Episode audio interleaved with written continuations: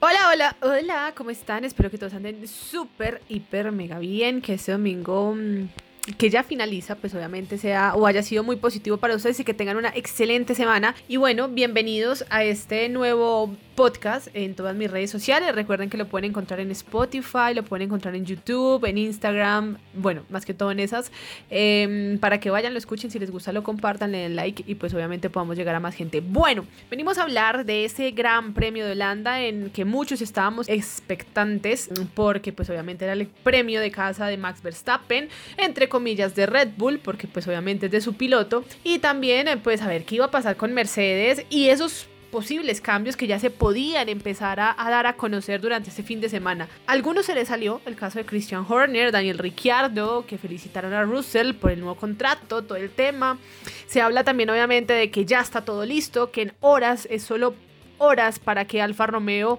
em, pues diga que su nuevo piloto es el señor eh, Valtteri Bottas y bueno, también a la espera de lo que pueda pasar con Williams, ¿no? Porque pues si Josh Russell va para Mercedes, que es lo más seguro, pues obviamente ¿quién va a llegar a él? ¿Va a llegar Nick DeVries o mm, va a llegar Alexander Albon? Bueno, muchos rumores que se manejan en el paddock, sin embargo de eso no vamos a hablar, vamos a hablar del Gran Premio de Holanda, que es lo que nos corresponde y bueno, como siempre lo hemos hecho, es hablar de los 10 primeros pilotos, los que terminaron obviamente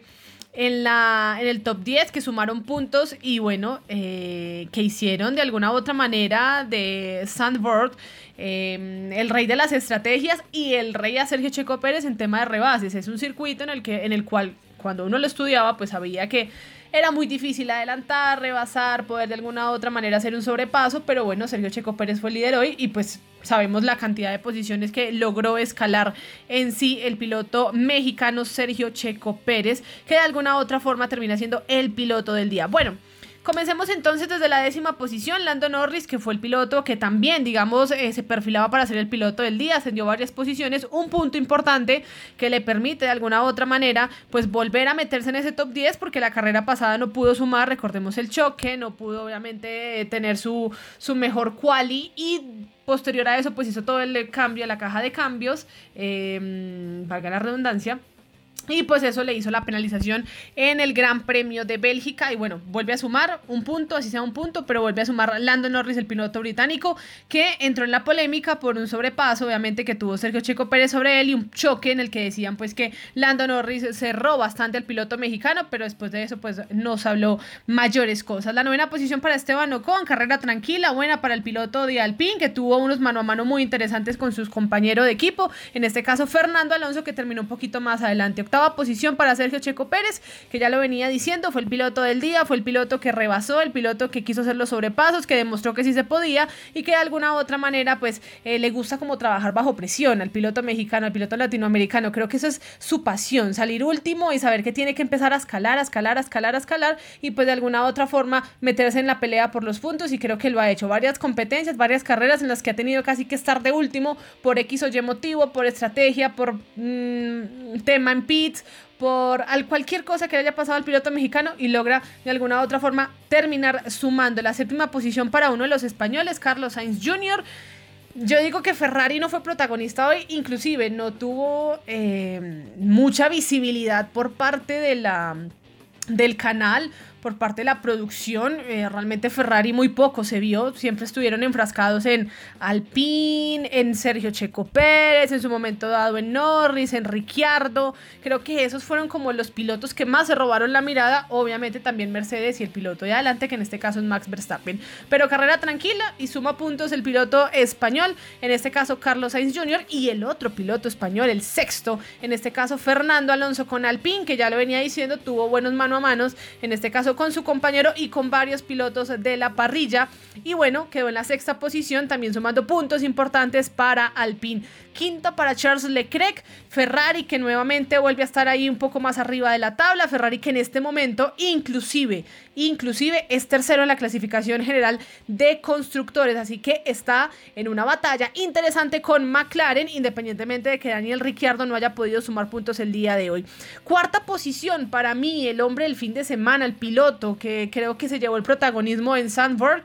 que en este caso es Pierre Gasly, creo que hizo un muy buen trabajo, cual y perfecta y terminó en su misma posición, cuarta posición, cuarto lugar y creo que le permite de alguna u otra manera seguir motivado y viene además el templo de la velocidad, el Gran Premio de Italia en donde él también ya fue protagonista hace un año y bueno, ¿por qué no volver a meterse en el podium el piloto francés? Por otro lado, por otro lado, encontramos el top 3, en este caso Valtteri Bottas, que no hizo caso a una recomendación o a una orden que le dieron en el equipo, que era obviamente darle la vuelta rápida, no luchar por la vuelta rápida. Em, para que se la quedara Lewis Hamilton y esto conllevó a que el piloto británico tuviera que hacer una parada más en zona de pits. Yo lo venía diciendo en la transmisión que tuvimos el día de hoy que hasta qué punto los neumáticos le iban a servir a Lewis Hamilton cuando empezó a quejarse tanto de que los neumáticos, luego que sí, que no, que aquí, que allá, que esto, que aquello, donde se quejó como mil veces, pero bueno, eh, tuvo que hacer la parada e ir por la vuelta rápida, que en últimas la consiguió, la consiguió en la última vuelta. Ahí logró, pasó la línea de meta y pues obviamente el piloto británico logró quedarse con eso. Pero bueno, Valtteri Bottas rápidamente quedó en la tercera posición a la espera de que se haga el pronunciamiento oficial el día de mañana eh, o a más tardar el día martes por parte de Alfa Romeo para ver si es verdad lo que dicen los medios franceses, los medios europeos sobre la contratación obviamente de Valtteri Bottas con Alfa Romeo para el 2022. Y la segunda posición entonces para el piloto británico, ya lo venía diciendo después de mil quejas, pues termina segundo, cede liderato de la clasificación general de pilotos, pero sigue en la pelea, sigue en la lucha, em, un circuito que le gustó bastante a él y que a pesar de los... Em,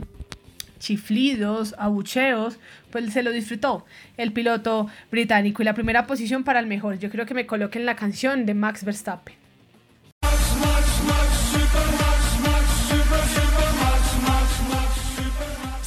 Esa canción. Yo creo que amerita de alguna u otra forma decir que Max está volando y que el 2021 ha sido su mejor año en la máxima categoría donde está demostrando, ya logró su décima pole position, su victoria número 17 y bueno, acá está peleando y por qué no, que sea el fin de esta era con un título mundial o con un campeón mundial distinto, que en este caso sea Max Verstappen y que la nueva era comience bajo em, el, no sé si decirlo, que bajo el nivel o bajo eh, el poderío de Red Bull, pero sí por lo menos con un vistazo distinto, es decir, que Mercedes no cerró la era híbrida, por lo menos siendo campeón mundial. Vamos a ver qué pasa, todavía quedan 10 carreras etapa número 13, vuelta número 13, salida número 13, como le quieran decir, de este gran circo, a falta de 10 carreras para finalizar obviamente lo que va a ser la temporada 2021. Así rapidito, Daniel Ricciardo lastimosamente no logra sumar a pesar de que estuvo ahí en el top 10 de la clasificación o de la cual y por lo menos para decirlo, también fin de semana negro para los dos pilotos de, de Williams, que lo que parecía ser perfecto el día de ayer en la cual y pues terminó siendo un viernes negro porque ninguno de los dos termina sumando. La Latifi termina 16 y Russell termina en el puesto 17, dos abandonos, Yuki Tsunoda y Nikita Mazepin, problemas obviamente que tuvieron con el coche. Y bueno, hay que decir lo de Kimi Matías Raikkonen, que no pudo estar por el tema de dar positivo por el COVID-19. Y Robert Kubica fue el que lo eh, reemplazó, terminó en el puesto número 15. Y la caída garrafal que tuvo Antonio Giovinazzi, que partió séptimo y terminó en la casilla número 14. Eh, tampoco suma Sebastián Vettel, que aspirábamos verlo ahí, pero bueno, también tuvo problemas desde el viernes, obviamente con todo lo que pasó eh, en las prácticas libres y eso fue lo que sucedió en el Gran Premio de Holanda, que deja como victorioso al hijo de casa, en este caso a Max Verstappen. Vamos a ver qué se viene en Italia, tercera carrera de estas tres consecutivas, iremos a descanso una semana y volveremos obviamente en otras tres carreras en línea, así que vamos a ver qué sucede, será que volveremos a tener este mismo podio, habrá podium loco, distinto, Verstappen, Hamilton seguirán en la lucha o como fue el año pasado volveremos a ver algo completamente loco en el que Hamilton no pudo, en el que Verstappen tampoco pudo y vimos a Gasly, a Lance Stroll y vimos a varios en el podio metidos donde de alguna u otra manera terminaron siendo la sorpresa. Vamos a ver qué va a pasar. La próxima semana nos volveremos a escuchar y bueno, recuerden en seguirme en todas mis redes sociales y para ustedes. Eh, sí, el piloto del día fue Sergio Checo Pérez, pero creo que también hay que darle eh, el tema a Pierre Gasly que hizo una gran carrera. Creo que también estaba en ese top 3 para meterlo ahí. Y eh, bueno, vamos a ver, el piloto mexicano renovado para el 2022, pero tiene que trabajar un poquito más en quali porque no ha sido muy buena, por lo menos las últimas carreras. Nos vemos en un próximo podcast. Recuerden seguirme y obviamente si les gustó compartirlo. Chao, chao.